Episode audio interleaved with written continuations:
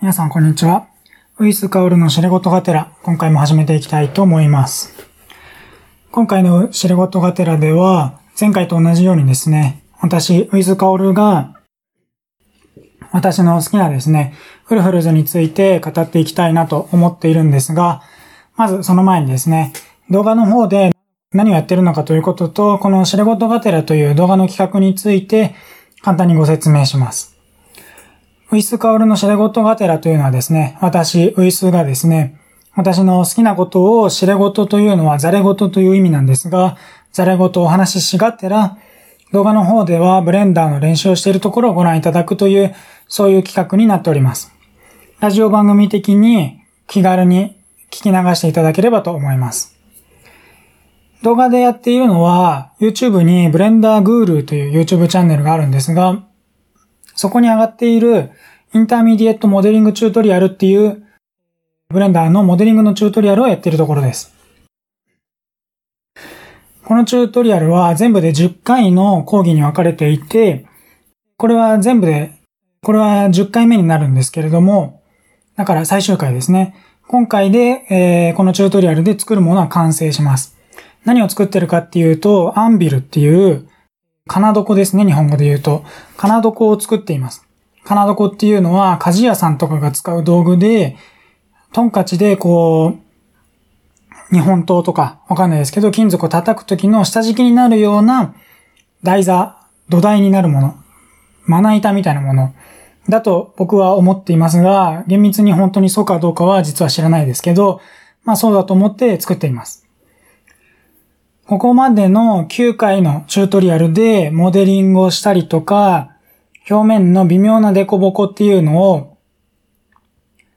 スカルプティングっていう機能を使って作っていったりとか、それを作っていった細かい微妙な表面の特徴を normal map っていうのに焼いていったりとか、それに加えてテクスチャーを貼るとか、まあそういったことをやってきました。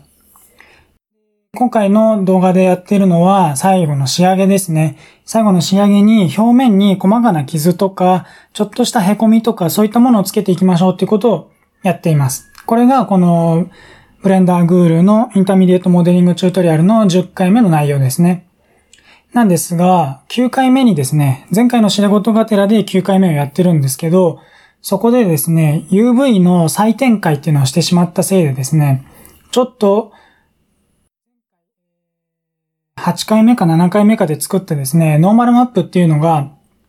新しく展開した UV とずれてしまったんで、ノーマルマップがずれてるんですね。なので、正しくヘリの凹みとか、あるいは表面のデコボコとかが正しく適用されてない状態になってしまっているんで、まずはですね、ノーマルマップの焼き直し、ベイクからやり直すってところから始まってます。なので、実際のチュートリアルの動画は、そんなに長い動画じゃないんですけど、これ、そのもの、この動画、このシレゴトガテラ28回は、ちょっと長めになっていて、1時間半ぐらいありますけれども、それは最初にノーマルの焼き直しってことをやってから最後に表面の細かな傷とかのテクスチャを描いていくってことをやるからですね。今見てわかるように、アンビルの側面に凹みがボコッと一列あるように見えますけど、本当はこれがアンビルの上のヘリのところに重なっててほしいんですね。要するに、上の面と側面がこう90度に直角にパキってなってますけど、そこのヘリのところに、トンカチで叩いたような凹みとか歪みとかが出てきてほしいんですけど、その凹みとか歪みがこうずれてしまって、側面にずるっとずれてしまったんですね。3D モデリングやったことある方はピンとくると思うんですけど、そういう凹みみたいなデータを、こう本当はヘリに適用したかったのに、それがずるっとずれて、側面に適用されちゃってるっていうのが今の問題です。で、それを解消するところを今やっているっていうのが今の私の説明ですね。で、これをやってみてですね、やっぱり Blender Guru のチュートリアルは、やっぱり intermediate とも言っているだけあって、中級者向け、つまり僕のようなですね、ブレンダー初心者には、本当に圧倒的にわかりやすく、あの、何もわかんなくても大丈夫っていうほど優しいものではなかったです。優しいっていうのは簡単ってことですね。簡単ではなかったです。でも、その、それだけにですね、やっぱり身につけられたテクニックとかも大きいなと思ってます。ノーマルを焼くとかっていうのは結構、普通にモデリングをやってるだけだと、やりたいなとまあ思う、そのうち思うんでしょうけど、僕の今のレベルでノーマル焼きたいなとかって、ノーマルマップ焼きたいなって思うことはきっとなかったはずなので、早めにこのテクニックを知れてよかったなっていう風に感じますね。やっぱりチュートリアルやるっていうのは何事のにも結構重要で役に立つなっていうことは感じます。で、これをやったことによってですね、ブレンダーの使い方よくわかったなっていうのが僕の学びとしてあるわけですが、まあそれはそれとしてですね、今回の動画では前回に引き続き、ウルフルズの楽曲についてレビューをしていきたいなと思っています。僕の感想を交えながら楽曲紹介ですね。っていうのをやっていきたいなと思ってます。はい。で、まずですね、最初に取り上げたいのは、前回の動画の最後でシングルのとことんでいこうを取り扱ったので、今回1個目に取り上げたいのは、セブンスシングルですね。1995年の5月21日にリリースされている大阪ストラットパート2ですね。大阪ストラットパート2のシングルはですね、大阪ストラットと大阪ストラットインストゥルメンタルバージョンと大阪ストラットブラックスミスリミックスバージョンっていうのが入ってるみたいです。で、僕はですね、このシングルは実は聞いたことがなくて、今までにですね、何回かウルフルズについて語ってるんですが、僕は全曲知ってますよって言ってるくせにですね、改めて振り返ってみると知らないのもいくつかもしかしたらあるかもと最近思い始めてます。で、そのうちの一つは、この大阪ストラットブラックスミスバージョンですね。ブラックスミスリミックスですね。僕はこれについては実は全くピントを来てません。大阪ストラットは聞いているんでわかるんですが、ただですね、後に、この今ウィキペディアを見るとですね、大阪ストラットパート2っていきなりパート2がリリースされてるんですけど、それがですね、後に未発表音源として一部歌詞違いの大阪ストラットパート1っていうのを収録した万歳っていうのがリリースされてるんですね。ということは、大阪ストラットパート1は、まあ、未発表音源で、当初、最初からパート2でリリースされてるところはちょっと特徴ですよね。非常にわかりづらいですね。まあ、ただ、これはですね、なんで最初からパート2かというと、大滝栄一のナイアガラムーンっていうアルバムに入っている、これは、なんて読むのかな？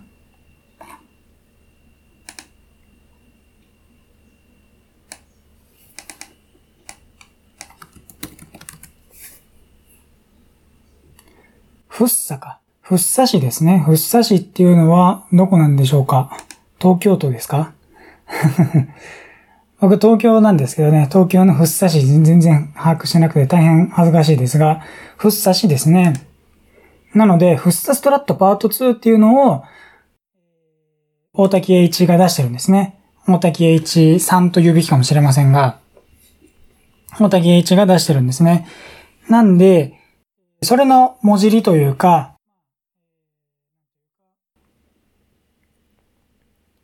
オマージュというかパロディというかカバーですよね。大阪ストラットは、その、だから元々の楽曲は大竹栄一の楽曲ではあるんですけど、それをですね、編曲して、歌詞もですね、歌詞はトータス松本がやっているのかな？作詞作曲大竹栄一っていう風に Wikipedia には書いてあるんですけど、これは、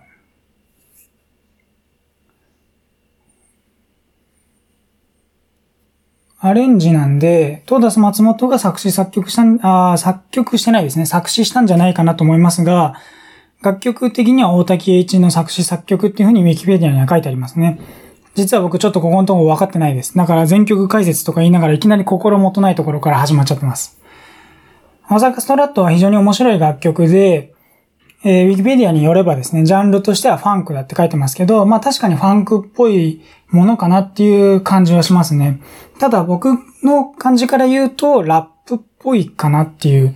感じですね。なんかただ、こう、バンドの演奏の背景で、トタス松本っていうウルフルズのボーカリストがわちゃわちゃ喋りまくるっていう、なんかそんな感じですよね。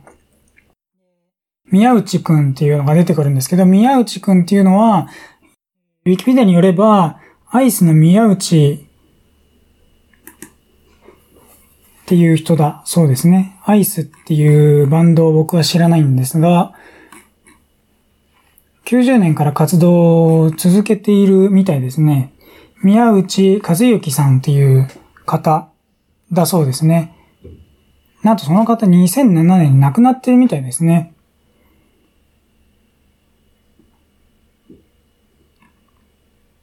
で宮内さんが亡くなった後のアイスは、またキーボード、ベース、ドラムという変則3ピースになって、バンド活動を続けているらしいですね。ちょっと僕はアイスのことについては全然知らなくて、今ウィキペディアを見て初めて知ったんですけど、でもそのようですね。まあ最後のリリースが2013年とかなんで、なんかあまりもう最近ではアクティブではない感じなのかなと思ったりしますが、実はそうでもなくて、ウィキペディアに載ってるものでも、2019年の1月26日、今、録音の時点は2019年の5月9日なんですけど、4ヶ月、まあ、えー、3ヶ月ぐらい前と言った方がいいですかね。に、2019年の1月末にですね、1月26日に、アイス25周年アニバーサリー、25th アニバーサリーライブっていうのをやっているようですね。まあ、ちょっとアイスについては僕全く知らないんですが、大阪ストラットに登場する宮内くんっていうのはアイスの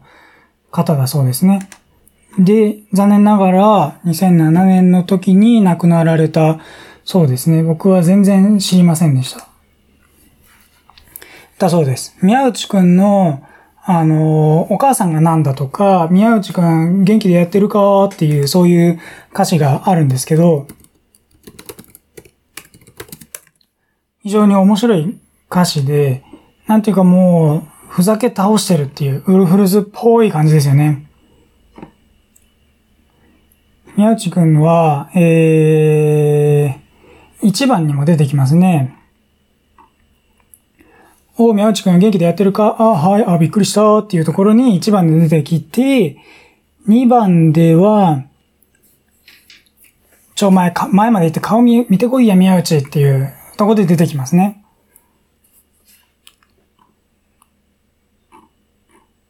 まあでもこれについてですね、まああんまり喋ることは僕あんまり持ってないですね。大阪の地理を僕あんまり詳しくないんで、梅田あたりの、なんか駅の周りのこう駅ビルの構造が複雑すぎて、なんかビッグカメラに行けないとかなんかいろいろありますけど、確か梅田だった気がしますけど、僕ずっと東京の人なんであんまり梅田のことわかんないんですよね。だから、南とか北とか言われちゃっても、何のことか全然ピンとこないんですよね。なので、大阪ストラットはもちろん歌としては何十回も何百回も聴いてるんですが、あまり楽曲としてピンとくるものではないかなって感じですね。このシングル CD を僕持ってないんで、ブラックスミスリミックスバージョンっていうのはすごいいいですね。まさに今作っているブレンダーグールのチュートリアルでやっているこのアンビルっていうのはまさにブラックスミスが使う道具ですよね。ブラックスミスって何かっていうと、日本語で言うと何なんですかね。鍛冶屋ですよね。ブラックスミスは鍛冶屋ですね。まあ、スミスがそもそも鍛冶屋だったりするみたいですけど、まあそういう蹄鉄を作ったり、だから馬の蹄の蹄鉄を作るやつとか、鍛冶屋とかがブラックスミスですけど、まさにこのアンビルもブラックスミスが使う道具なんで、なんかこう奇妙なところで繋がりが出てきてしまいましたが、大阪ストラットパート2っていうシングルの3曲目がブラックスミスリミックスバージョンっていうやつだそうですね。僕は実は全然把握してませんので、あまり詳しく知らないんで、これ以上語るのはやめましょうか。と思うとですね、その2ヶ月後、95年の7月に33395っていうのはリリースされてますと。333はですね、実はもっと前にリリースされていて、マカマカブンブンかな？マカマカブンブンですね。マカマカブンブンっていうのは、93年にリリースされているシングル CD なんですけど、ウルフルズのシングル CD なんですけど、それのカップリングで333ってのがあって、それの、まあ、ある種セルフカバーみたいな感じですね。セルフカバーみたいな感じで、33395っていうのが後にリリースされたっていう話を前回というか、まあ前にしてますけど、それが33395ですね。で、33395は333の元のやつと、口で言うとわかんないですけど、表記が違っていて、元のやつはひらがなで333って書くんですけど、セルフカバーのやつはですね、太陽の3、sun っていうのを3回書いて、333って書いて、最後にアポストロフィ95って書いて、33395ですね。正式な読み方がなんだかわかんないですけどね。33395って読むかもしれないですけど、僕は33395だと思って読んでますが、まあ、そういうやつですね。33395はデビュー3年目で初めてチャート100位以内にランクインしたと、ウィキペディアに書いてますが、僕はこの時はですね、5歳か4歳なので、95年は5歳か4歳なんで、このことについては全く覚えていないし、実際このシングルについては知らないんですよね。33395はベスト版、ベストだぜっていうのに入っているし、嘘つけ嘘言え嘘抜かせも万歳に入ってるかな？ちょっと確認しますが、万歳に入ってた気がするんですよね。入ってないですね。なんかに入ってた気がするんですが、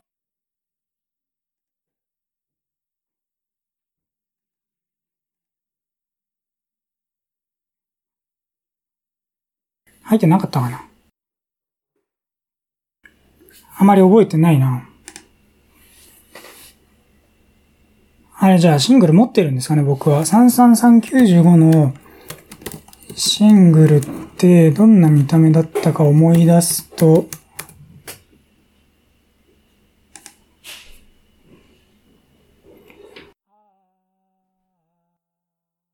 持ってますね、多分。33395のこのシングル CD は、これだから8ミリじゃ、8センチじゃなくて12センチの CD なんですね。だからピンとこなかったんだ。12センチの CD なんで、正方形の CD ですね。長方形じゃないやつ。8センチの CD って長方形ですけど、このシングルは12センチ CD なんで正方形なんですね。その1個前の大阪ストラットは8センチだと思うんですね。そんなこと書いてるかな？そんなことウィキペディアには書いてませんが、まあ見てみると、いや、これも12センチですね。なんかちょっとあんまり正しいこと言ってませんが、33395のシングルは僕持ってて、あれですね、このシングルの表紙がですね、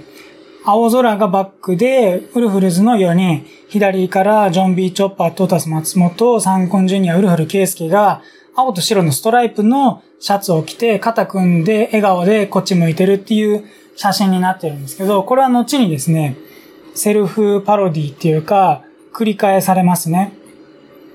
いつ繰り返されるかというと、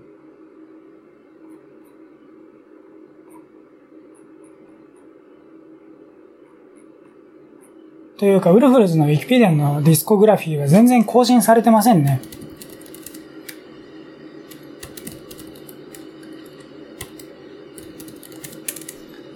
今、ウィキペディアを見ると2007年が最後になってるんで、全然もっとシングル出てるんですけど、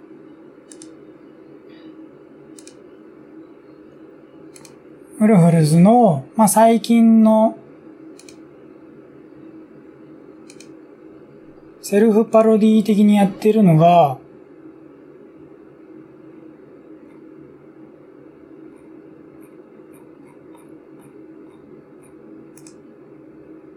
うんと、今、公式のウェブサイトを見てるんですけど、そこにですね、絶対載ってるはずなんで、ちょっと確認してですね、いい加減なことを言わないようにしたいんですが、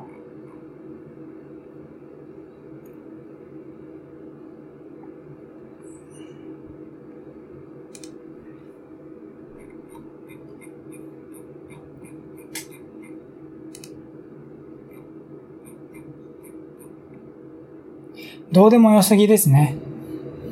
どうでもよすぎっていう、えー、ウルフルズの活動休止から再開した瞬間の第一発目の曲の、まあ、これは配信のみだったので、CD としてこう物理的に発売されたものはないんですけど、まあそれのアルバムアートワークとして、このセルフパロディで同じような背景に同じようなシャツ着て同じ並び順でメンバーが肩組んでるっていう写真の CD のアルバムアートワークを使ってますね。なので33395をまあセルフパロディして、このどうでもよすぎが出たのが2014年なんで、まあ20年後、まあ厳密に言うと19年後かもしれないですけど、に、まあ同じようなアルバムアートワークで、えっ、と、再開を記念したっていう、そういうアルバムとか CD になってますね、33395は。で、その333っていう、33395は、その元の333っていう楽曲から大幅にパワーアップしててですね、かなりこう力強い曲になってます。で、なんかこう、ベースとかドラムとかがすごいかっこよくなっていて、あのー、迫力がありますね。333の元のひらがなの333、自分でセルフカバーする前の333は、あのー、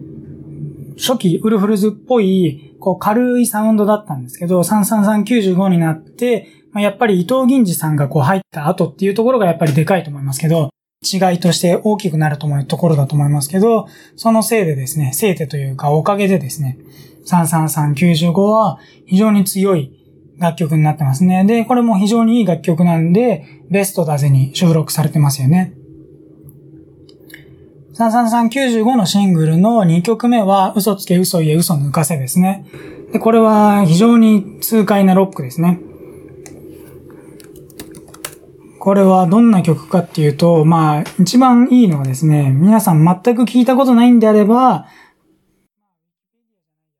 ググればですね、YouTube に違法アップロードかもしれませんけど、載ってるのが結構まあいくつかあるんで、それでまあ聞くこともできますし、それよりもまず歌詞見ると面白いですね。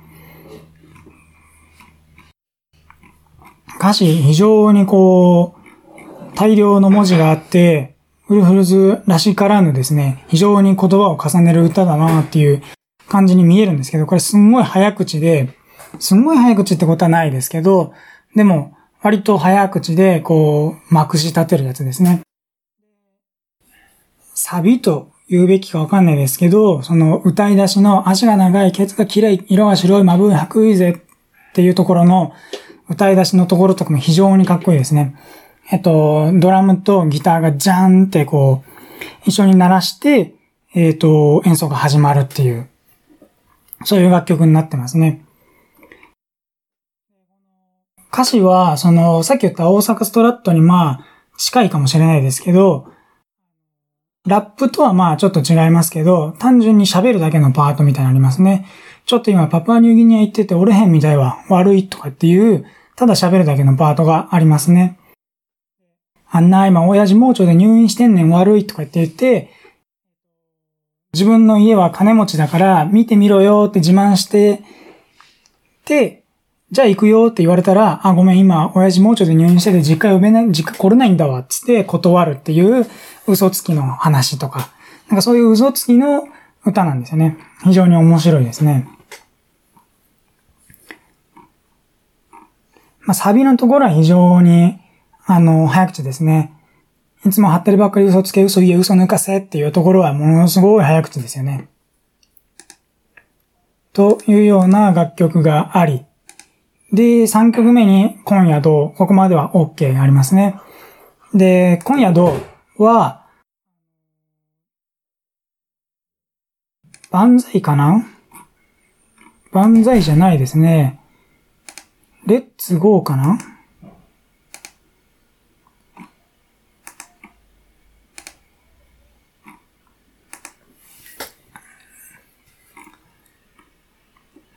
えっ、ー、と、アルバム収録曲じゃないですね。今夜どうは。えー、33395だけの曲ですね。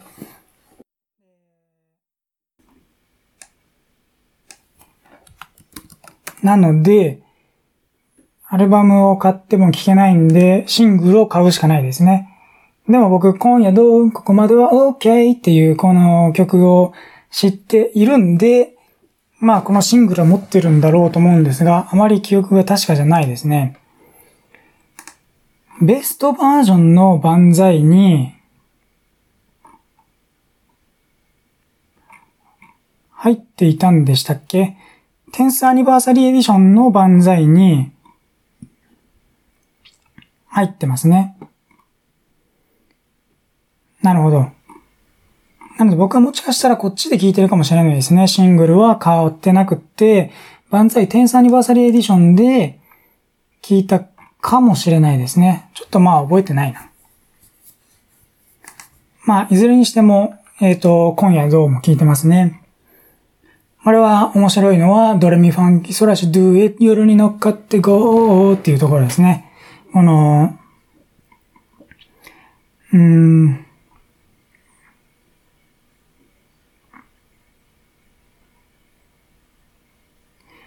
いきなり目と目、お前に決めた。好みじゃないって、シャイなんだからもう、踊るよベイベー。弾けまくろうぜ。ドレミファンキーソラシドゥエ夜に乗っかってゴーっていう曲ですけど、ここのドレミファンキーソラシドゥイってところはなかなか歌詞がいいですよね。これはなかなか歌うのが難しいですね。歌詞タイム見ると歌詞ものすごい大量にあるように見えるんですが、そんなに長い楽曲じゃなかった気がするんですけど、どうだったかな？一応歌詞見るとですね、感想のところにカッコで喋ってるところがあるんですね。これは何かというとですね、単純にセリフのパートなんですけど、セリフのパート多いですね。なんかただ喋るだけの楽曲多いですね、意外と。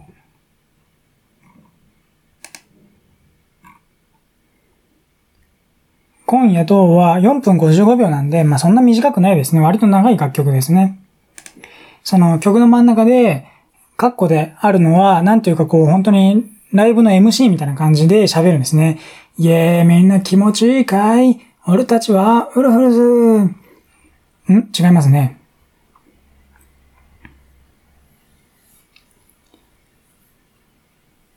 イェーみんなね、気持ちいいかい。俺たちウルフルズ、しばし俺たちの曲で楽しんでくれ。俺の名前はフェイマス。トールマン、トータス松本、そしてドラマーサンコンジュニア。って言った後、ドラマーのソロパートがトントントントントンって入って、で、その後、あーうるさかった。そしてベース、ジョンビーチョッパー。って言った後、ジョンビーチョッパーのベースのソロが入って、で、気持ちわかるぞ、気持ちは、気持ちわかるぞ。って何何のこと言ってんのかわかんないですけど、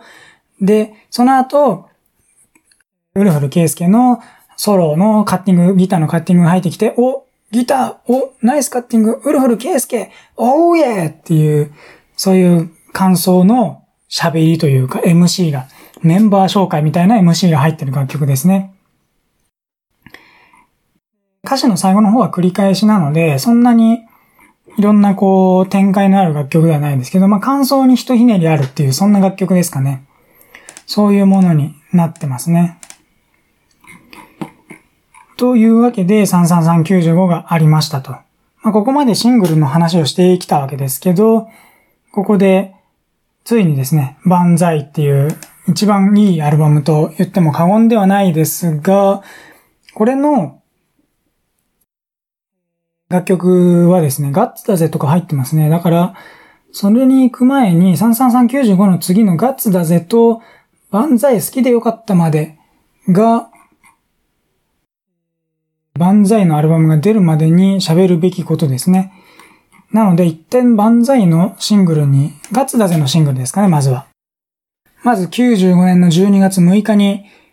ウルフルズの9枚目のシングルとして出たガッツだぜですね。ガッツだぜの楽曲が出てですね、これが一番売れたという風にかつては言ってましたが、ウィキペディアによれば、ウルフルズのシングルって2番目の売り上げだって書いてますね。1番は万歳なんですかね。どうなんでしょうか。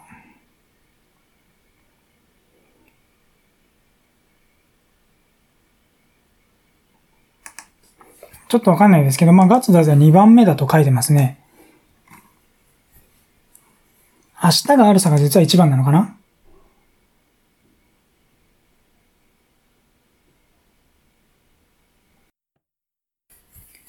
わかんないですね。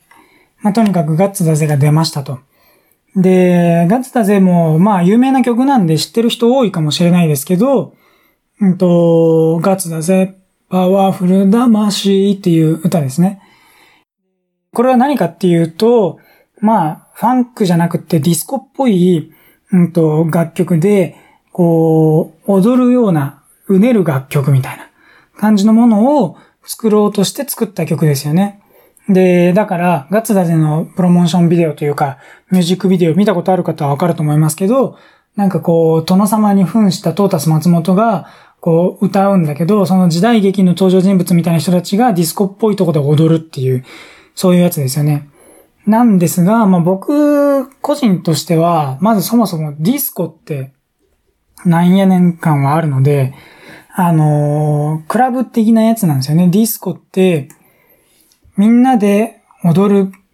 ところみたいな。ファンクとかソウルミュージックの流れを汲んで、音量の大きいボーカルで、四つ打ちで、えっ、ー、と、一定のリズムで、こう、踊りやすいシンプルなビートで、みたいな、なんかそういうディスコっていうのが音楽なんですよね。で、ディスコは別に、音楽的な側面だけなのかな？踊るのはそんなに関係ないのかな？まあ、いずれにしてもあんまりディスコのことは僕は分かってないですね。ディスコっぽいのはだからミラーボールですよね。ガッツだぜの、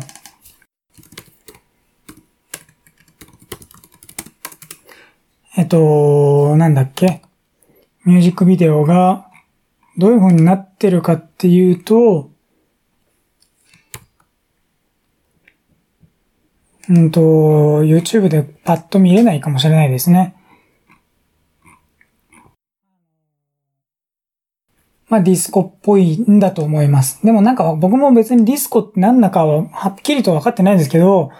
なんていうか、こう、あれですよね。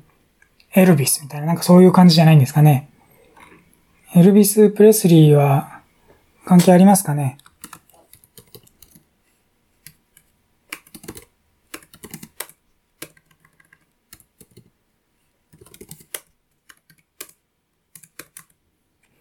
うん、ディスコのウィキペディアページにエルビス・プレスリーは出てこないので、僕の勘違いかもしれませんが、まあそういうやつですよね。ミラーボールがディスコっぽいやつですけど、まあガッツだぜがディスコっぽいやつで。もともとガッツだぜっていうのは、 KC the Sunshine Band っていう、僕はそれについてはこのガッツだぜのことでしか知らないので、他のことがどうなってんのかっていうのは全然知らないですけど、それの That's the Way っていう、そういう楽曲の元ネタらしいですね。元ネタ、その楽曲を元に発送したらしいですね。That's the Way っていうのは、どういう曲かって僕あんまり知ってはないんですけど、That's the way, あは、あは、I like it, あは、あは、That's the way, あは、あは、I like it, あは、あは。っていう、そういうボーカルじゃなくってサビの楽曲だそうですね。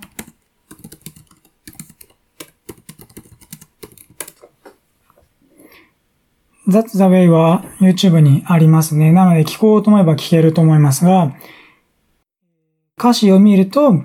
That's the way, uh huh, uh huh, I like it, uh huh, uh huh, That's the way, uh huh, uh huh, I like it っていうそういうサビなんですけど、この That's the way っていうところが That's the z になっちゃうんですよね。このあは、あはのところは、一旦最初のデモテープのところでですね、あ、これはだから、トータス松本が That's the way からどのようにして That's the z を作ったかっていう話なんですけど、That's the way, あは、あは、I like it, あは、あはっていう、I, I like it ですね。私はそれが好きってやつ。気に入ったっていう。お気に入りっていうやつですけど、その、That's the way, あはあは、I like it, あはあはっていうところから、最初はガッツだぜ、あはあは、あない、鼻息っていう、その、I like it を鼻息にしたんですね。鼻息、あはあはってやつなんですね。ガッツだぜ、あはあは、鼻息、あはあは、ガッツだぜ、あはあは、荒いぜっていう。次は鼻息、荒いぜで、で、だから、That's the way, あはあは、鼻息、あはあは、That's the way, あはあは、Rise it, あはあは、っていう、そういう楽曲を作ってたんですよね。それは実はそのトータス的には、まあおまけの楽曲で、まあいろんなこうデモテープに楽曲、デモテープってトータスが言ってたから僕もその言葉が今スッと出てきましたけど、デモテープって多分今はないですよね、きっと。テープレコーダーつかないですもんね。でも、その当時、92年、95年の当時は、デモテープっていうのを使ってたんだと思いますけど、トータス松本がいろんな楽曲のアイデアをデモテープっていうのに吹き込んで、まあ弾き語りかなんかしながらですね、あの、デモテープに吹き込んでいろんな楽曲を作っては、その、プロデューサーの伊藤銀次とか、いろんな人に聞かして、そのレコードのレーベルの人とかですね、に聞かして、これはどうですかこれはどうですかって、これで行きたいんですけど、とかっていうような話を多分してたと思うんですね。その中で、まあ、いろんな楽曲を提案する中で、こう全部ダメだダメだと、却下されちゃったんですよ。もう、トータス松本もこれが最後の曲なんですよとか言って再生した後も、聞いた伊藤銀次はじめですね、そのプロデューサー陣というか、アレンジャーとか、なんだろうな、そういうビジネスサイドの人たち、音楽サイドの人もいると思いますけど、そういった人たちに聞かした後、まあ、やっぱり最後の曲ですって聞かした後もこう、うーんっていう、こう、いまいち盛り上がんない、これだなーって刺さんなくって、まあ、その、デモテープを聞かせる回は、こう、失敗に終わってたんですよね。で、なんかダメだなーって、なんかどれもヒット曲を目指そうとして、こう、いまいちこう、大衆迎合的になっちゃって、結果陳腐でつまんない。なんか本当にトータス松本お前が持っているポテンシャルとか、お前の趣味とか、お前のやりたいことって何なのか見えないみたいな指摘があったと思うんですよね。それはですね、トータス自身も多分感じてたと思いますけど、まあそういう背景がありましたと。いろんなデモテープを聞かせてダメだったんですけど、まあ本当に最後の最後に、これは本当に冗談で作ったやつなんですけどって聞かせたのが、その、ザッツ・ザ・ウェイの替え歌みたいなもの。もはや、ガッツだぜの原型になったとはいえ、こんなのただの替え歌なんで、本当に、トータス松本的には全然こう本命じゃなくておまけのつもりで作ったものだったらしいんですけど、それで、ガッツだぜ、あは、あは、あらいぜ、あは、鼻息、あは、あは、ガッツだぜ、あは、あは、あらいぜっていうのを作って、こう流したらしいんですよ。そしたら、その、伊藤銀次さんとかですね、の人たちの見る目が変わって、聞く耳が変わって、態度が変わって、それだよってなったらしいんですね。それをもっと、なんで持ってこないの？みたいな。感じで盛り上がって、そっから一気にガガガガーっとできて、ガッツダゼが完成したっていうエピソードがあるんですよね。何が起きるかわかんないですよね、やっぱり。っていう、なんかこう、細かい話がですね、ウルフルズのゲイの細道？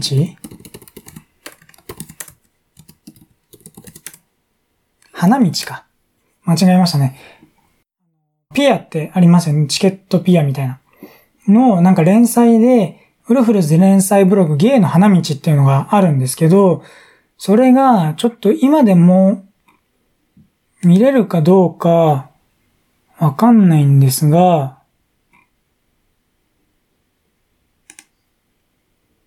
今ググってみると、見れそうな見れなさそうなですね。なんかもうちょっと古いコンテンツなんで、もうちょっと、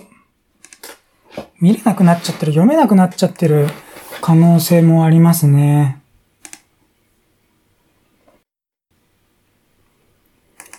でもまあそういうのがですね、書かれてたんですよね。確かその、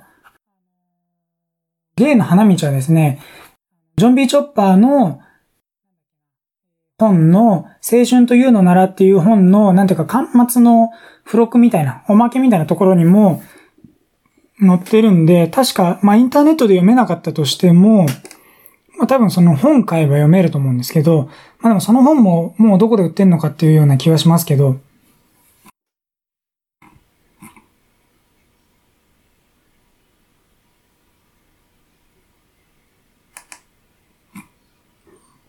まあでもそこに載ってるはずですね。その、ガッツだぜが、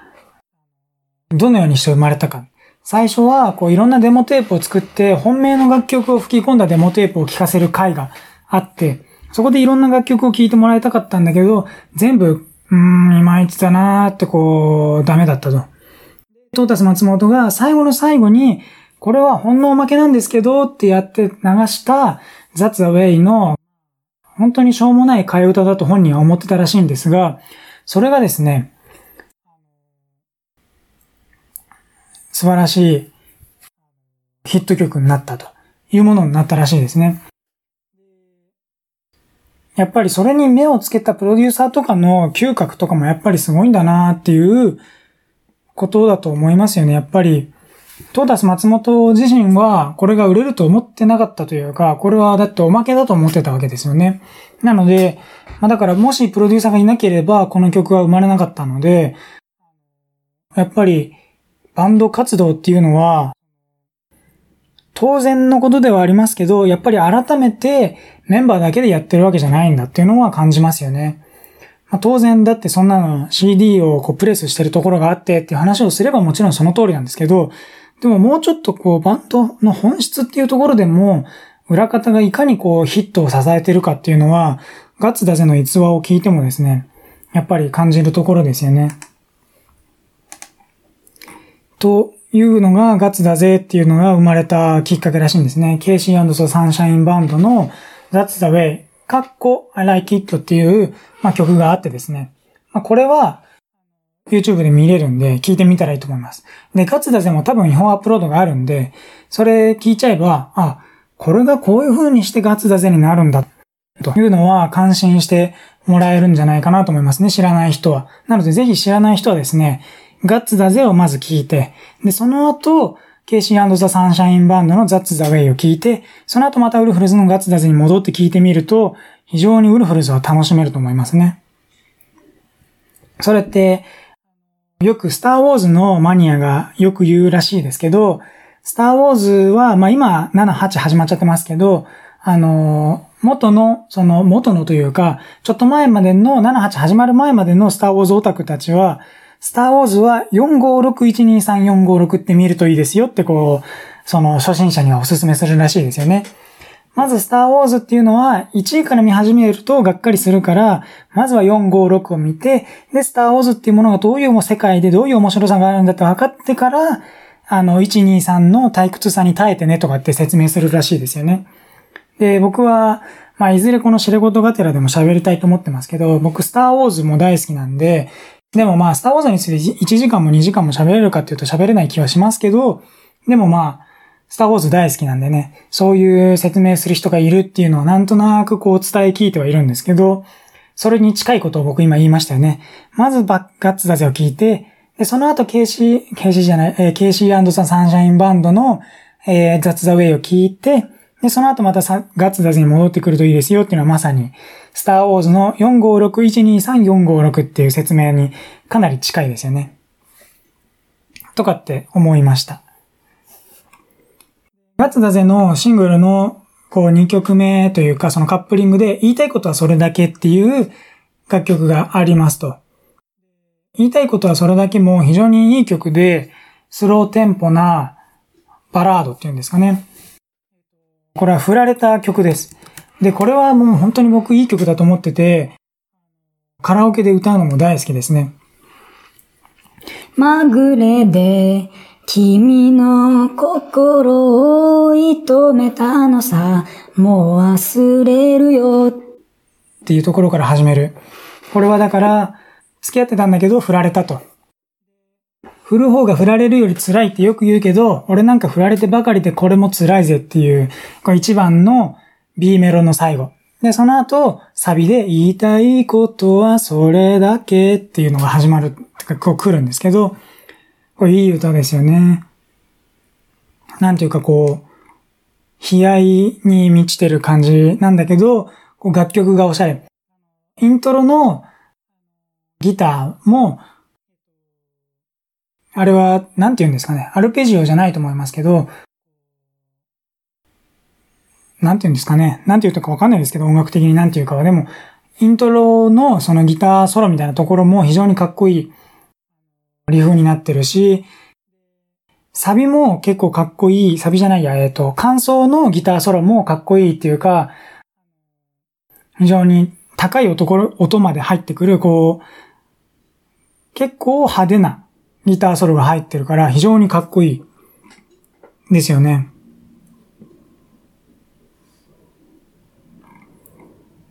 ぜひ聞いてください。言いたいことはそれだけはですね、今ググってみると YouTube に載ってます。聞けちゃいますね。トップに出てくるのは Stupid and Honest っていうフルフルズのラブソングだけ集めたベスト版みたいなやつというかまあベスト版ですね。からこう出しましたよみたいな雰囲気の言いたいことはそれだけが YouTube に載ってますね。もちろんこれを違法として聞くのはなんだかんだっていう問題はありますが、まあ載ってますね。何回か喋ってますけど、フルフルズの10周年記念ライブ5時間ぐらい歌いました。50曲ぐらい歌いましたか？っていうのがあったんですけど、それの中でですね、フルフルズの MC がもちろんあるわけですけど、そこの MC でですね、トダス松本が喋っているのが面白くって、言いたいことはそれだけをそのライブで歌うんですよ。ライブで歌って、歌った後、言いたいことはそれだけっていう曲ですね。言いたいことはそれだけでした。みたいな感じで喋った後、これは記念すべきウルフルズで一番売れた CD のガツだぜのカップリングだった曲ですね、とかって喋るんですね。その時に、ついでに、一番売れて100万枚いってないとかっていう自虐とかを言うんですけど、その当時ですね、ウルフルズデビュー10周年なんで、まあ2002年とかですかね。に、まあやったライブだと思いますけど、その時にはまだガッツタゼは100万枚いってなかったということだと思いますけど、まあその時にその MC で言いたいことはそれだけは、意外とこう、一番売れたガッツだぜのカップリングなのに、それほど知名度がなくって、なんかこう、不満だと言ってたかちょっと覚えてないですけど、意外だというかですね、なんかこう、意外だみたいなことは言ってましたね。みんなガツだぜの CD 買って、ガツだぜ買って聞いたんだけど、なんかカップリングの言いたいことはそれだけは全然聞かずに、ガッツだぜをずっとリピート再生してたんじゃないかみたいなことを、冗談めかして言ってる MC がですね、非常に僕的には印象に残ってますね。5時間ライブの50曲ぐらい歌いましたの MC の中で、そういう話をしてます。言いたいことはそれだけについてですね。言ってます。っていうのがガツダでのシングルでした。その後、万歳好きでよかったが96年の2月。すごいですね。もう3ヶ月後にすぐ出ちゃうんですね。2ヶ月後か。95年の12月6日にガツダゼが出た後、2ヶ月後の96年2月7日に万歳が出てるんで、本当に2ヶ月後ですね。ここで素晴らしい楽曲が2個もどんどんと連続で来たみたいですね。すごい。ですね。これ万歳好きでよかったっていう曲ですね。これはもしかしたら有名かもしれませんが、有名じゃないかもしれませんが、トータス松本が結婚する時の妻に捧げた曲だというようなことを説明しているんですね。で、僕もそうだと思ってたんですけど、今、ウィキペディアを見るとですね、書いてあるのは、この曲の発表後間もなく作詞作曲を手掛けたトータス松本が結婚したことから、結婚式で歌われる定番曲の一つとなっている。当時はトータスが妻に捧げた曲とされていたが、トータス自身は当時は流れでそういう風に言っていたが、本当は後付けと後に語っていると書かれているんで、実は後付けだそうですね。僕はそれについては知りませんでしたが、実は本当は後付けと後に語っているのはいつなのかっていうこの要出典って僕つけたくなっちゃいましたけど、要出典だなとかって思っちゃいましたけど、まあ後付けだと、トタス本人は喋っているらしいですね。ウィキペディアによれば。なので、もしかしたら後付けもかもしれませんが、僕の認識ではトタス松本が妻に捧げた曲だというふうに思ってました。それで認識するのがまあ一番綺麗ですよね。ストレートなラブソングだし、好きでよかったっていうなんていうかこう、ハッピーな曲だしね。で、万歳は僕の思い出で言えばですね、この間、この間って言っても本当に個人的なこの間の話であれですけど、今2019年の5月9日なんですけど、数ヶ月前かな？もう今年だったか去年だったかも覚えてないですけど、まあ、最近ですね、友人の結婚式があって、僕はまあ結婚式には出席してないんですけど、披露宴だか二次会だかなんか何らかの会に招待されたんですよね。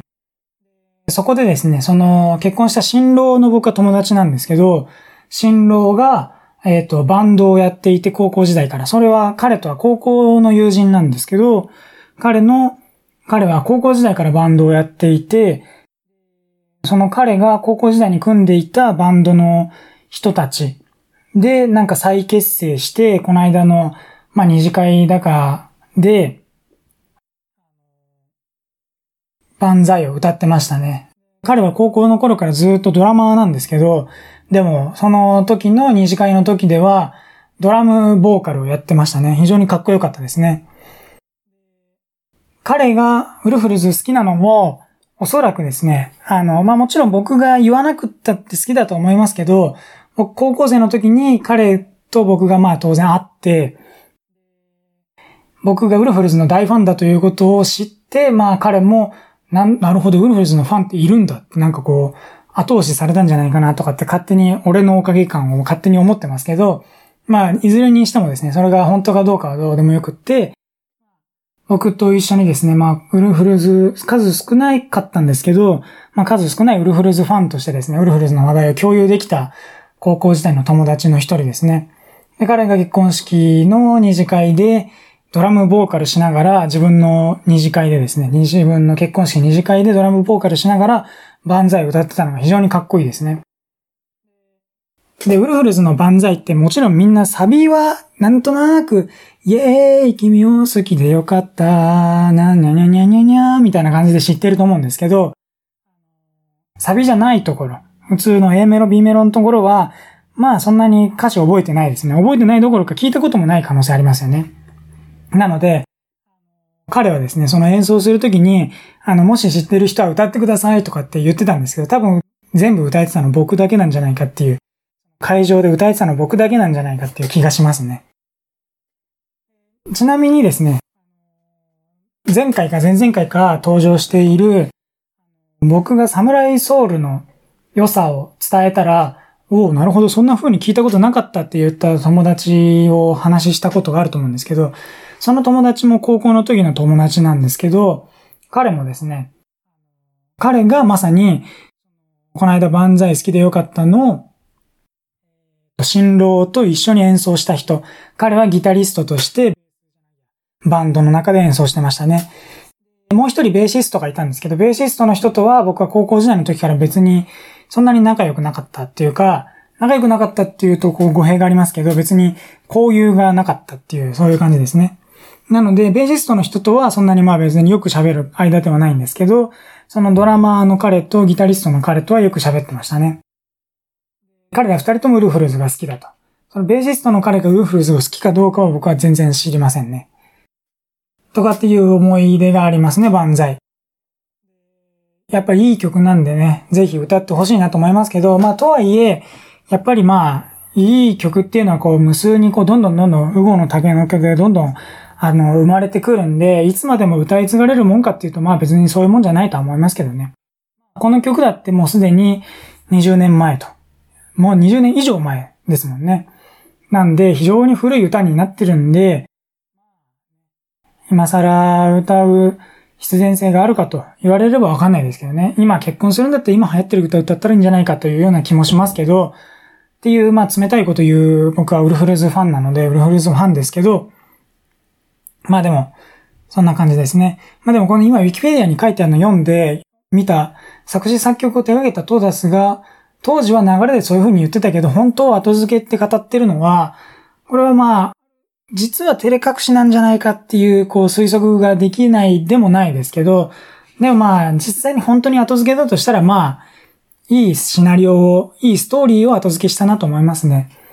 結構、今って、クリエイティブのストーリーが大事だとかって言うじゃないですか。特に、今、隅長めがやってるような、ロゴデザインとかアイコン、アイコンデザインとか、まあアイコンにストーリーはあんまないかもしれないですけど、ロゴですよね。ロゴとかシンボルには、ストーリーって結構非常に重要で、まあ、当然僕も重視してますけど、ロゴって別に美しいロゴっていくらでも作れるんですよね。美しいロゴって、明らかにこれは下手じゃないかっていうロゴはありますけど、だから不正解はあるんですけど、正解はないんですよね。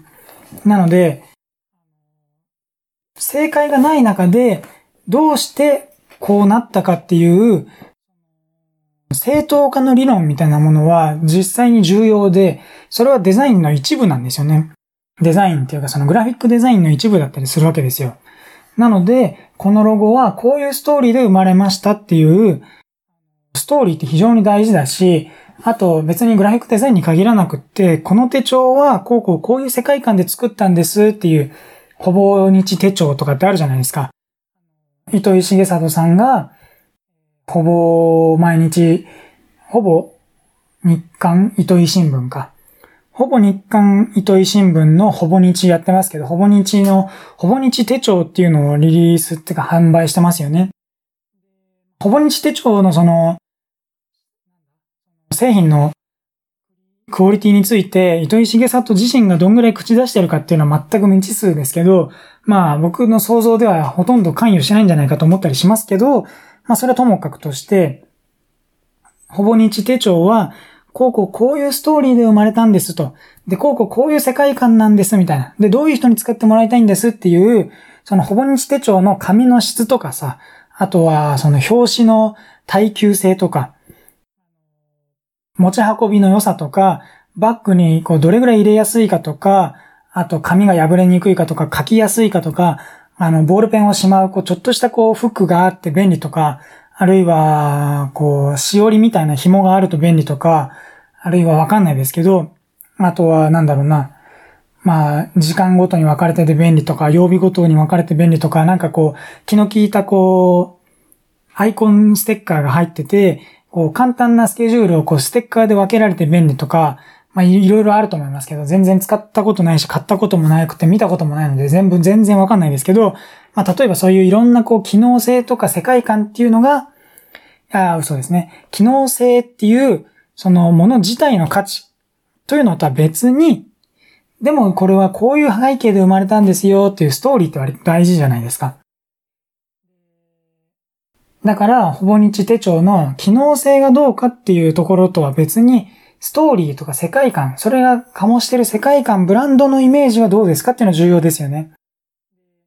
まさに洋服の高級ブランドとか、カバンの高級ブランドとかっていうのは、ストーリーとか世界観だけでものすごい値段つけて売ってるわけですし、あと、無印良品とかもそうですよね。無印良品は、非常にプレーンな顔をしながらものすごくこう、積極的に世界観を押し付けるブランドですよね。こうわ悪い言い方してますけど、悪い意味じゃなくて、素朴で、ちょっと森がある的な、オーガニックで、ちょっとミニマルで、みたいな、なんかそういう世界観を持ってますよね。なので、いずれにしても、無表情っていうことはありえなくって、まあありえてもいいですけど、まあ何らかの世界観でもってブランディングしていくっていうのは非常にこう戦略として重要じゃないですか。戦略として重要だし、事実必要なものなので、だから僕が実際にグラフィックデザインして、してくださいって依頼をいただいた時もですね、こうこうこういうものでこういう風になりましたっていう風にしてご説明するわけですけど、それってまあ重要なわけですよね。なので、何が言いたいかというと、トータス松本が万歳好きでよかったっていう大ヒット曲を生み出した時にですね、これってどういう風に作ったんですかって、こういろんな人から聞かれるわけじゃないですか。その時に、いや、特に何の思い入れもなく適当に作ったんですよね、とかって言ったら、万歳にハマって大好きだって思った人の気持ちが報われないじゃないですか。なんか俺は好きなのに作者は何とも思ってないのかよ、みたいな。肩透かし食らっちゃいますよね。なんで、嘘でもいいから言っておくのは非常に重要なことじゃないですか。それはストーリーが重要だ。ストーリーが必要とされているっていう話ですよね。なので、それがまあ、後付けだったかどうかはともかくとして、まあ非常にこう作品の世界観と合致する後付けの世界観っていうのを、まあ説明してくれていたんだなと。だから、うまく嘘をついて、うまく夢を見させてくれたと言ってもいいですよね。まあディズニーランドもそうですよね。ディズニーランドの世界観とかストーリーって非常に重要視されてるじゃないですか。あれは実際には科学技術の結晶なわけですけど、科学はともかく技術の結晶ですよね。いかにしてこう、ジェットコースターの安全を確保するかとか、ホンテッドマンションのお化けは半透明になるのかとか、タワーオブテラーのシリキュートゥンドゥが一瞬で消えるのかとか、あとはなんだろうな。しばらく前ですけど、あの、シンデレラ城にプロジェクションマッピングする Once Upon a Time っていうイベントがありましたけど、プロジェクションマッピングも非常にこう最新テクノロジーの一つですし、ディズニーランドがやってることって魔法じゃないわけですよ。科学技術なんですよ。技術なんですよね。けど、技術ですっていう押し出し方も当然できるわけですけど、いや、そうじゃないですよ。私たちが提供するのは夢と魔法の世界なんですっていうシナリオとか、ストーリーとか世界観を提供することによって、顧客体験っていうのをコントロールするわけじゃないですか。最終的な本当に提供できる価値っていうのをコントロールできるわけですよね。もちろん、夢と魔法にした方が価値が上がるという意味ではないですよ。科学技術だっていう風にして、マーケティングしたって、いい価値は出せると思うし、夢と魔法って、下手な人が言うとむしろ陳腐でバカみたいになっちゃうので、むしろリスキーだとは、だとすら言えると思いますけど、なので、どっちがいいっていう話じゃないですけど、まあ、ともかく、こう何の料理もしないまんまの大根をオラドンと出すわけではなくって、綺麗に洗って綺麗に切って、綺麗に漬物にして味付けて、でなんかちょっとこう、なんかミントッパかなんかをつけて、美味しいご飯と一緒に提供するっていう、そこまでやって、お客さんにこう喜んでもらえる価値だよねっていう。こうだからお膳立てというか、だその品物の価値だけで勝負する時代っていうのあったんですかね。まあ、知らないですけど、時代の問題ではないですよね。品物の価値だけが品物の価値じゃないわけですよ、実際には。なんか洋服の原価がいくらでとか言っちゃうと、アパレルの人は怒るらしいですけど、だって洋服の原価なんて何千円とかなんでね、何千円もしないですよ。何百円とか何十円かもしれないですよね。T シャツなんてテロテロの布に、あの、適当にプリントバンバンバンってやった後、適当に縫製するだけで型とか取らなくていいんで、本当に大量生産するんだったら1個100円とか200円とかでできるかもしれないですよね。けど、それを、まあ、5000円とか、7000円とかで売るわけじゃないですか。それは結構かなり高い T シャツだと思いますけど、まあ、ともかく、その、その値段で売るからには、このブランドの世界観はモードですみたいな。白と黒でできていて、モードなんですっていう、そういう世界観での、こうなんかこう、カルチャーと合わせてファッションで売るんだとかって。まあ、あるいはこう、裏腹なんですとか、パンクなんですとか知らないですけど、そういう風にして、まあ、単なる布だけの価値じゃない、縫製した布っていう、ただそれだけの価値以上のものを、付加価値として載せるわけじゃないですか。だから、ストーリーっていうのはその付加価値の一部ですよね。なので、非常に大事なわけで。だから、万歳好きでよかったの楽曲が、いかにして良いものであるかっていうのは、その楽曲が音楽理論的にいかに優れていて、いかに人の心に刺さったかっていうところとは別にですね、トータスがどういうつもりで作ったんですっていう世界観とかストーリーっていうのは非常に重要なわけですよね。で、それを嘘ついてもいいから、その万歳好きでよかったっていう楽曲の価値を高める方向に説明する必要があるわけですよ。ウルフルズというバンドは。そういう責務を負ってるわけですよね。そこで、いや別に何も考えてないですみたいな。思い入れとかなくて、なんか10秒ぐらいで作りましたとかって言っちゃうと、万歳好きでよかったが好きな僕のような人は報われないわけですよ。なので、嘘でもいいから、本当は後付けってウィキペディアに書いてますけど、まあ本当は後付けでも別にいいんですよ。でも、その理由をちゃんと言ってくれたっていうのは重要ですよね。理由というか、トータスが妻に捧げた曲なんですって言ってくれたことは非常に価値のあることですよね。と、僕は感じますね。実際にどういう風にして作ったかっていうのは、実はものすごい計算して、こうやってやれば売れるみたいな、非常にこう、計算高い構成で作ったのかもしれないけど、まあそうやって説明するとこう、一部の人はこう、味もそっけもないと思ってしまうかもしれないので、妻のために作ったんですっていう説明をすると、こう、まあ多くの人の共感を得られるわけですよね。非常に重要ないい説明だと思います。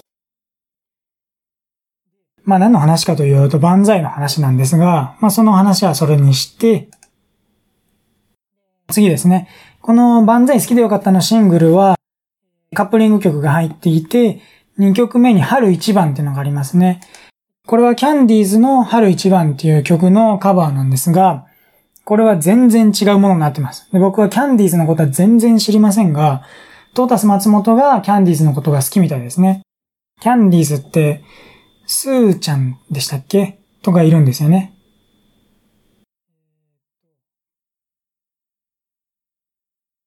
ランちゃん、ミキちゃん、スーちゃんか。僕は全然知らないんですが、あの、スーちゃんは亡くなっちゃってるんですね。2011年に。ランちゃん、ミキちゃんは、まだご存命とかって言うとなんかあれですけど、でもまだ全然あれですもんね。だって55年生まれとかだから、めっちゃ、早死にですね。これは非常に惜しい人を亡くしてしまったというべきでしょうが、キャンディーズ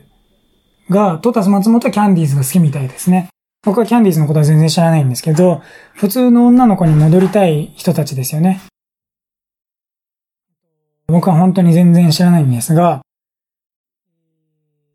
ウィキペディアには、私たちは本当に幸せでしたと言っているんですが、普通の女の子に戻りたいって、ああ、言うんですよね。あったあった。非常に有名になり、当時流行語になっているって書いてますね。伊藤が泣き叫んだって言ってるんで、ランちゃんが言ったみたいですね。というのは僕は全然知りませんが、キャンディーズっていうアイドルがいたんですよね。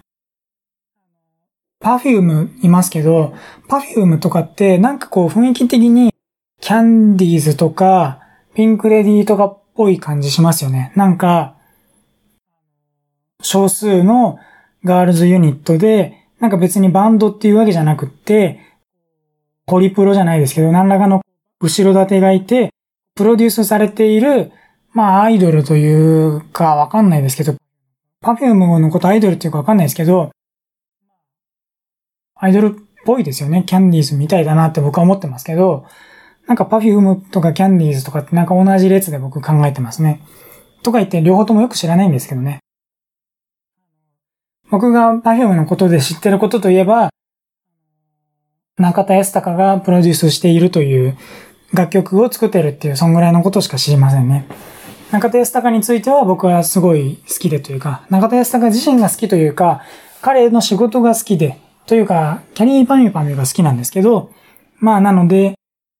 パフュームも楽曲が好きですけど、でもあんまり詳しくないですね。あんまりいろいろ聞いてはないし、聞いたことはあってもなんか覚えてはないので、はい、この楽曲知ってるって言われた時に、うーん、知ってるような知らないようなってなるのが多いと思います。ともかくキャンディーズですね。キャンディーズの春一番っていうのは当然、なんだっけ、女の子3人組のアイドルグループが歌う曲なんで、非常に軽やかな曲ですよね。もうすぐ春ですね。ちょっと気取ってみませんか？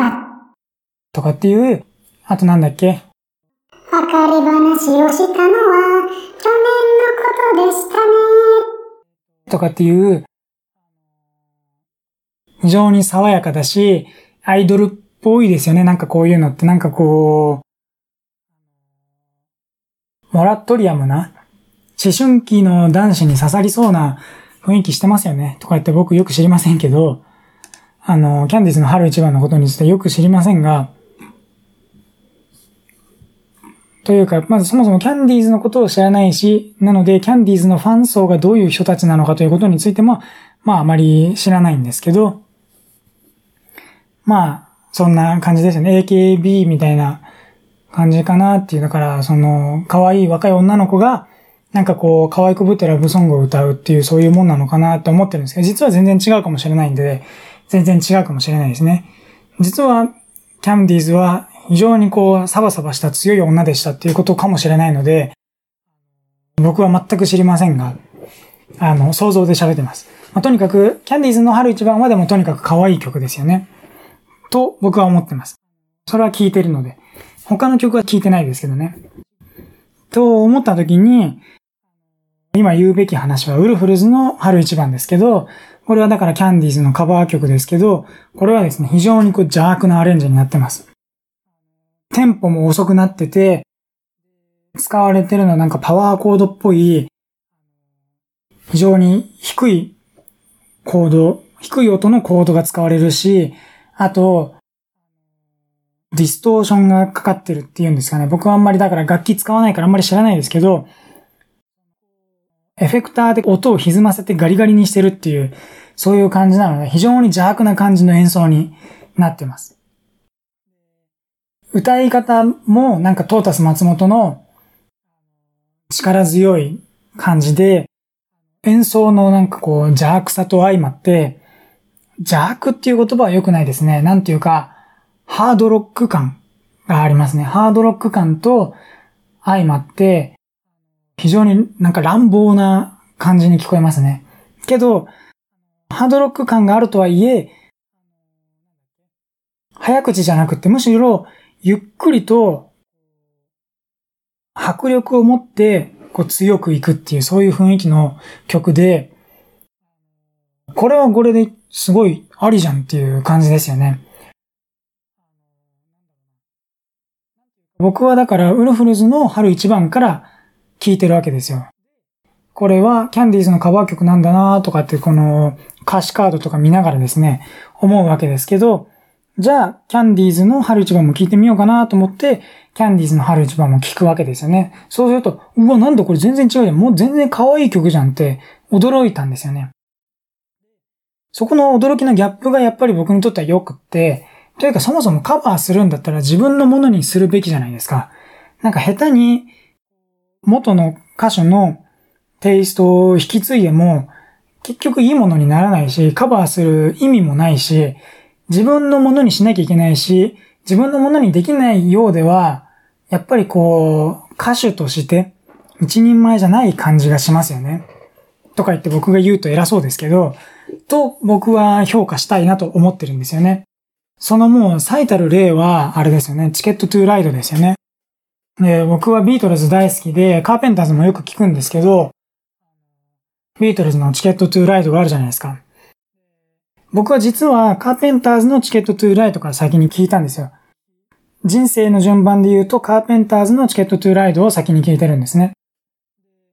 あれって非常にこう、スローなバラードで、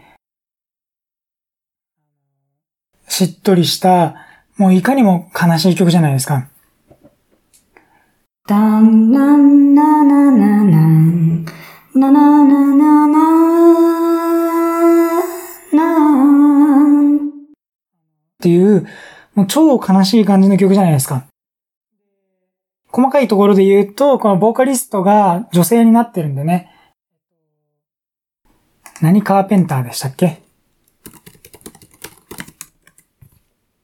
ジョン・カーペンターしか覚えてない。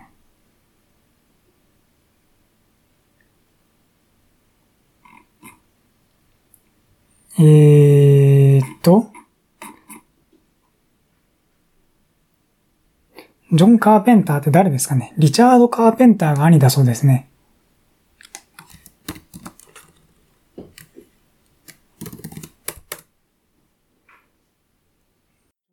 ジョン・カーペンターは、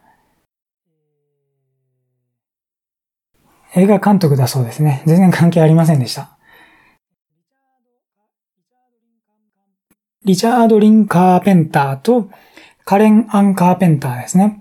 カレンですね、妹。ボーカリストが女の人なんで、なので、その、その乗車券の歌い手のその恋人の相手が he になってるんですね。and he don't care になってるんですよね。And he don't care っていう he になってるんですよね。カーペンターズの場合は。でも、オリジナルのビートルズの時は当然 C ですよね。なぜなら彼らは男たちなので恋愛の相手が女だということになっているんで、ビートルズのバージョンは C ですよね。もうちょっと細かいこと言うと、実はこの文法的には he とか C の時は doesn't になんなきゃいけないんですけど、語呂を優先して she don't care になってるんですよね。ビートルズも、えっ、ー、と、カーペンターズの場合も he don't care なんですよね。だから、英語の文法ってもちろん重要ですけど、音楽で歌詞になるときは、リズムの都合で文法を破られることがあるんだなとかっていう勉強にもなるっていういい楽曲だと僕思ってますけど、She don't care なんて中学の英語のテストで書いた罰になっちゃいますけど、でも当のイギリス人がやってるわけですよね。とかって関係ないですけど、でもビートルズのチケットトゥーライドはめっちゃこう明るい曲っていうか、明るい曲ですよね。少なくともカーペンダーズのチケットトゥーライドみたいななんかこう、悲壮感漂う悲しいバラードって感じじゃないですよね。本当にこう、古いロックンロールっていう感じの非常に気持ちいい楽曲ですよね。ダンダンダラララン、ダダラララーラっていう明るい曲じゃないですか。リズムもいいしね。ゆっくりゆっくり歌って悲しい感じのなんかこう、スローなこう、沈鬱な感じっていうんですかね。沈鬱って言葉ありますかね？ありますね。沈鬱な感じじゃないですよね。なので、全然違う楽曲にカーペンターズをアレンジしちゃったわけじゃないですか。だからこのリチャードっていう兄が天才だったらしいですけどね。っていうのって非常に重要で、だから言いたかったことは話がそれましたけど、要するに、カバーするにあたって、原曲の雰囲気とか、別に残る、意図的に残したい場合は残したっていいわけですけど、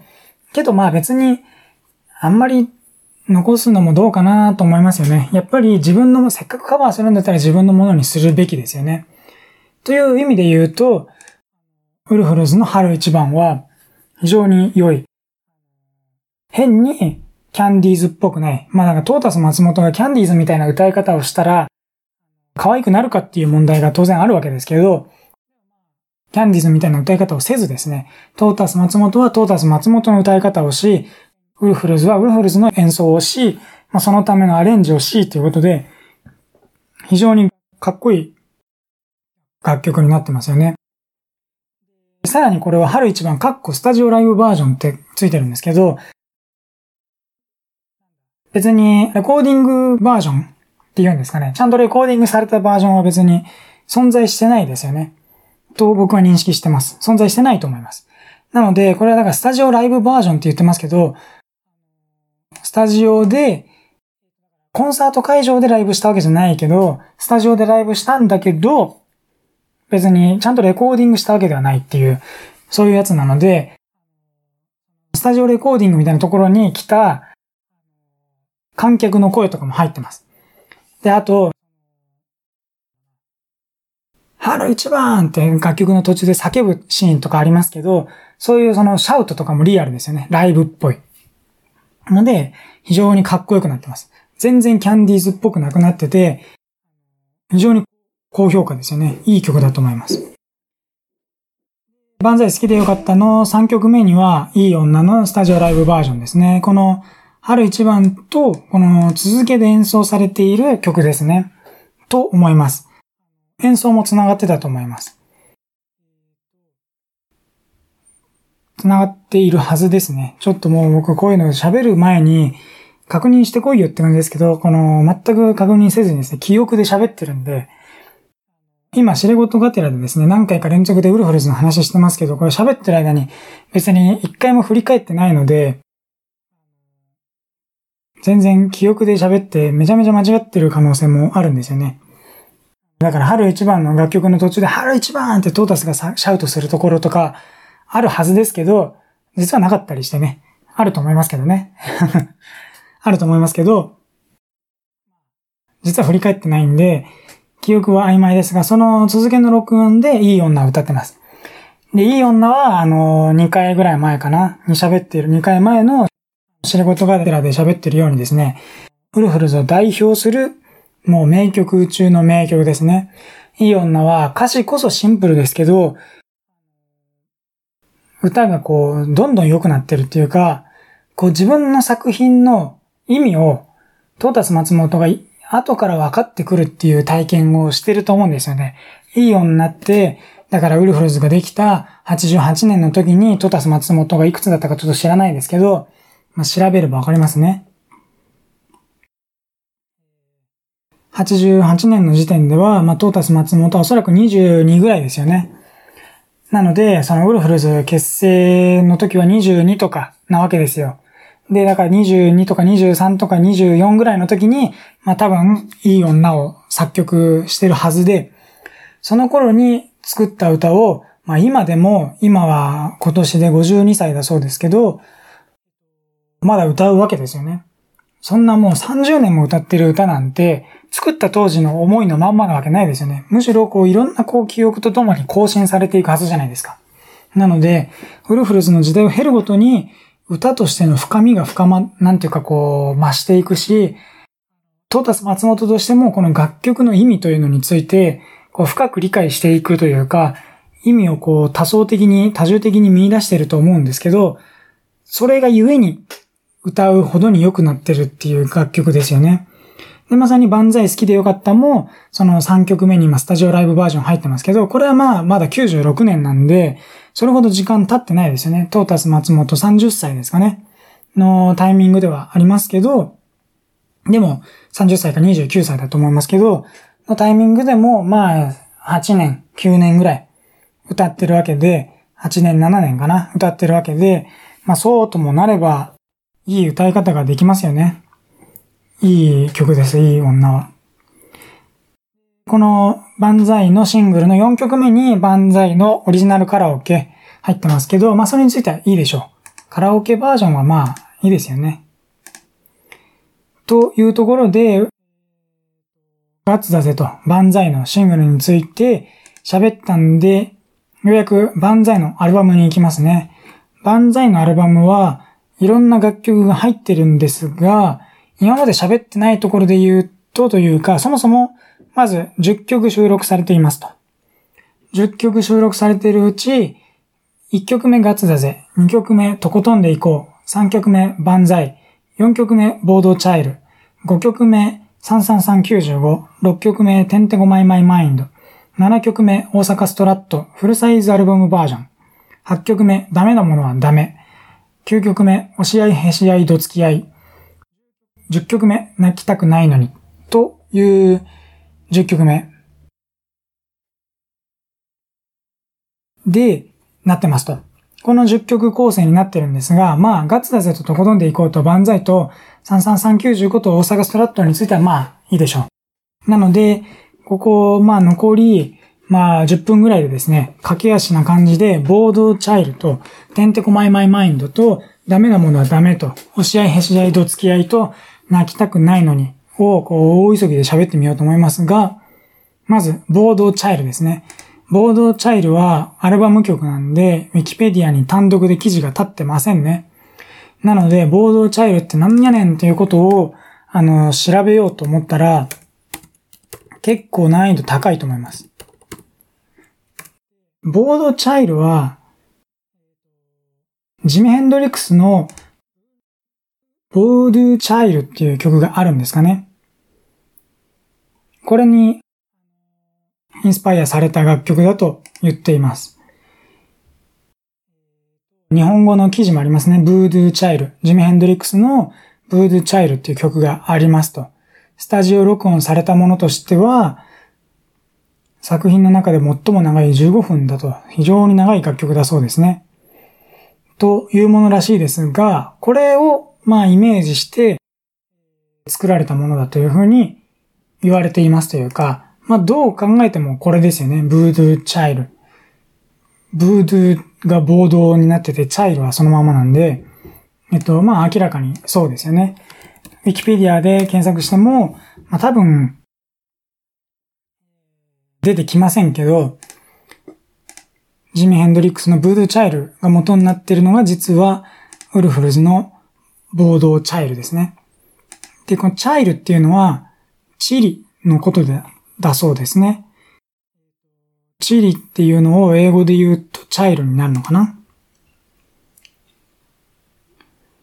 だと思います。で、ブードゥーって何ですかね？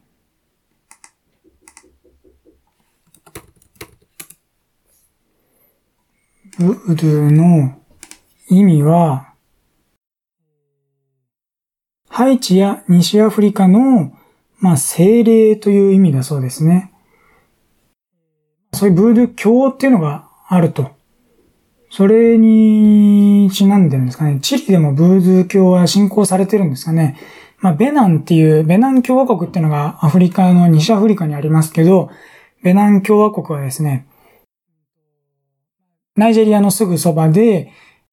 ガーナっていうのが西アフリカのまあ大きな国ですけど、まあナイジェリアが一番大きいですけど、まあガーナが大きいと思えば、まあガーナの隣にトーゴがあって、その反対側っていうか、そのガーナの東にトーゴがあって、で、トーゴのもう一個東にあるのがベナン共和国ですけど、そこにベナンがあるんですが、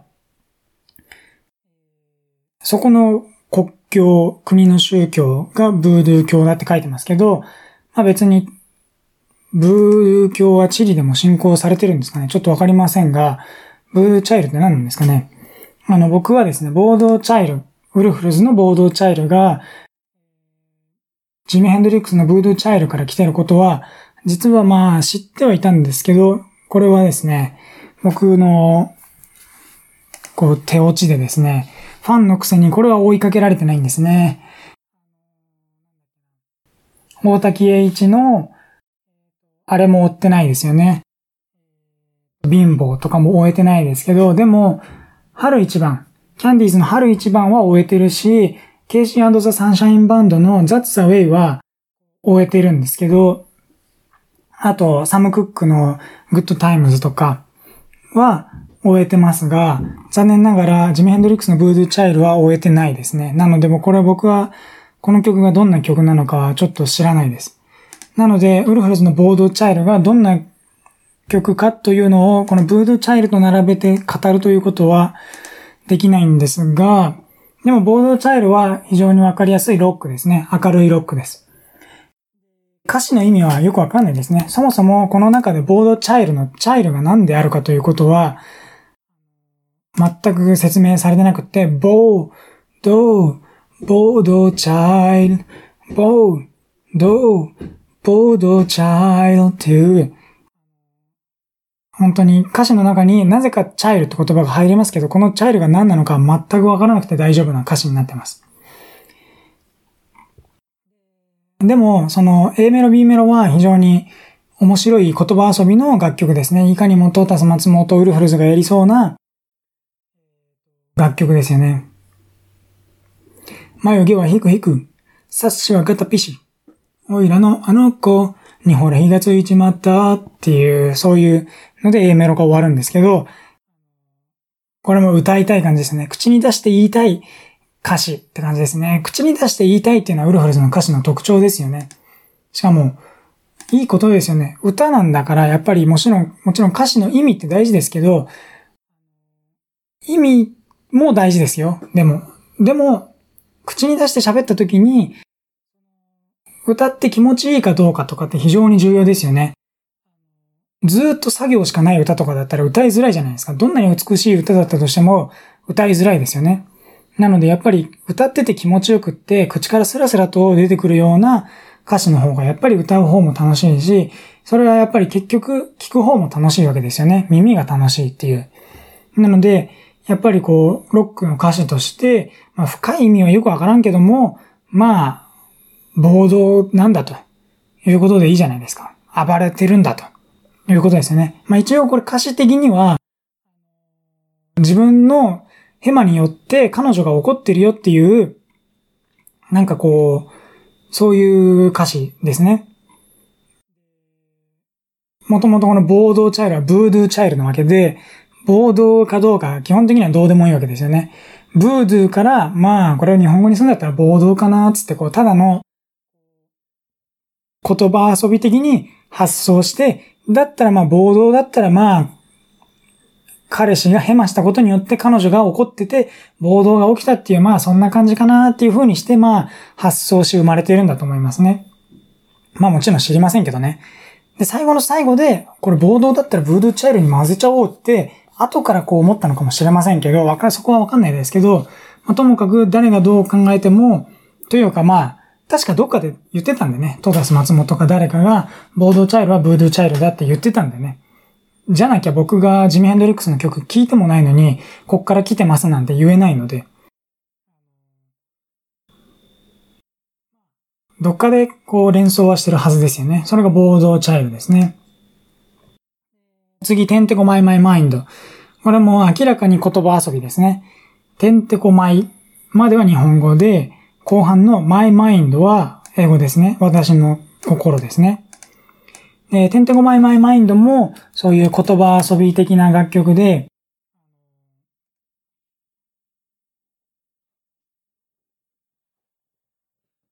えっ、ー、と、でもこれは、なんていうのかな。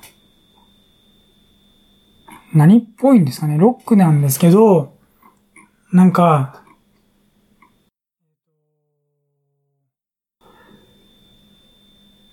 ブギウギじゃないかな。ブギウギとは言いませんよね、これは。目が覚めて、青ざめて、うちの家族に八つ当たり。っていう、ブギウギじゃないですね。なんて言うんですかね。まあでもこの辺、もう、ウルフルズしかやってないジャンルだとしか僕は認識してないので、これは何と言ったらいいかわかんないですね。まあロックだと思いますけど、非常にこう特徴的な言葉遊びのロックですよね。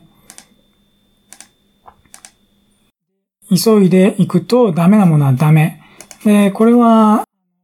ウルフルズの面白い曲で、トタス松本とユースケ・サンタマリアが友達らしくてですね、こういう関係があるらしくて、ユースケ・サンタマリアが楽曲の中で参加してます。楽曲の中でというかもう最後ですね。エンディング？最後一回フェードアウトするんですね。楽曲の演奏がフェードアウトしていった時に、ボリュームがフェードアウトしていった時に、ユースケ・サンタマリアが突然登場してきて、おい、ここで終わりかよ！どうなってんだよ！とか言って、せっかく乗ってきたっていうのに、あの人はいつもそうなんだよな、トータスは、トータスさんはいつもそうで、いつも自分勝手ですぐもうめちゃくちゃなことすんだよな、とかってなんかこう、ぼやくんですよね。で、ぼやいた後、また演奏がフェードインしてきて、お、上がってきた、上がってきたとかって言って、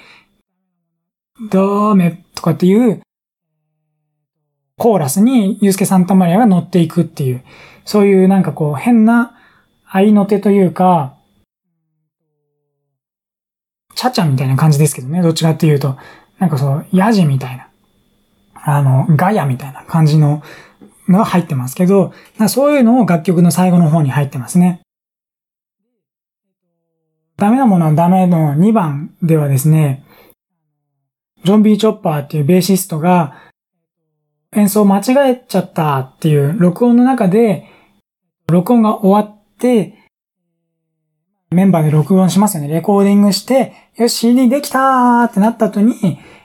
ウルフルズのベーシストのジョン・ビー・チョッパーが、あの、すいません。実は、あの、言わないで隠してたんですけど、一箇所演奏間違ってるんですよねって後から言うっていう、そういう話が2番に入ってます。それは実話らしくって、なので、実際に具体的にどの曲がジョン・ビー・チョッパーが間違ったままレコーディングして、マスタリングされてリリースされてるのかっていうことについては、分かってないと思うんですけど、ウルフルズファンの中でも。でも、まあ、少なくとも僕が今までに解説してきた楽曲の中のどれかですよね。サムライソウルとか、あの、バカサバイバーとかでは絶対ないわけですよね。この時点で間違ってるわけなんで、何なん、どの曲なんですかね非常に気になりますけど、面白いですよね。どっかで演奏間違ってんのに、取り直せばいいのに隠しちゃって、そのまんま曲がリリースされてるっていうのがあるらしいですね。ジョン・ビー・チョッパーは、実はベース初心者でウルフルズに参加してるんですよね。だから、ジョン・ビー・チョッパーのベースキャリアっていうのは、ウルフルズと共にあって、もともとベースやってたからベーシストとしてウルフルズに入ってるわけじゃないんですよね。最初、本当に爆発音パレードのレコーディングしてる時とかは、ジョン・ビー・チョッパーは全然演奏できなくって、スタジオミュージシャンが代わりに演奏して、ジョン・ビー・チョッパーはただ見てるだけみたいな。バンドの正規メンバーなのに見てるだけみたいな、そういう苦渋を味わってるんですよね。なので、非常にこう、ジョン・ビー・チョッパーとしても、辛い時期は長かったし、演奏について非常に難しい複雑な感情を持つことが非常に多々あったと思うんですけど、そのせいで言い出せなかったっていう複雑な事情があるんだと思うんですよね。ただ、怠慢で黙ってたわけじゃないと思うんですよね。ジョン・ビー・チョッパーは、ベーシストの歴がウルフルズと共にあって、っていうのは必ずしもポジティブな意味じゃなくって、非常に複雑な、だから率直に言えば辛い経験もしてるわけですよね。特にトータス松本とか非常に率直に物を言う人だから、辛い思いというか、厳しい発言も受けてるわけですよね。だから、言い出せなかったっていう経緯があったりするんじゃないかなと思うと、ダメなものはダメのジョンビチョッパーが、あの、ベース演奏間違ったまんま、カンパケしちゃって、リリースしちゃいましたって後出しで言う。非常に味わい深いけど、実はらしいなっていうところが本当に感じられますよね。その後、押し合いへし合いどつき合いは非常にかっこいい曲です。彼女はブルーの話を前回してますけど、前回の知ることがてらで喋ってますけど、彼女はブルーもかっこいいこのギターのイントロと、ブルースハープのイントロで始まりますけど、シャイヘシャイド付き合いも非常にそういうかっこいいイントロから始まる非常にいい楽曲ですね。泣きたくないのには、静かなバラードですね。のラブソングです。泣きたくないのに涙が僕に攻めてくる。っていう曲。非常にいいですね。これはなんていうか、上を向いて歩こうみたいな雰囲気がありますよね。っていうか、まあ、歌詞は見てみてください。上を向いて歩こうみたいな、ポジティブな、こう曲調ではないですけど、世界観は上を向いて歩こうっぽいですよね。上を向いて歩こう、坂本九の上を向いて歩こうみたいな世界観がありますよね。もうライブとかで聞くと、この泣きたくないけど泣きそうっていうのは、もうその曲、その歌、歌詞だけでね、こっちが泣きそうな感じの非常に名曲です。メロディーが美しいです、とにかく。あのー、やっぱりこの辺になるともうすでにウルフルズは上手ですね。あのー、前回とか前々回とかで、初期のウルフルズは荒削りなんですってことを、まあ、いい意味でも悪い意味でも強調しましたけど、もうこの辺になるともう、全然一流のバンドですよね。もう、圧倒的にこう楽曲を作る力が強くって、こう高くって泣きたくないのにとかもめっちゃ名曲ですよね。なんですが、もうちょっと動画が終わってしまったんで、この辺にするとして、今回の動画はここで終わろうと思います。今後もウルフルズの楽曲についてどんどん喋りたいんで、ぜひ高評価、チャンネル登録よろしくお願いします。今回もご視聴いただきありがとうございました。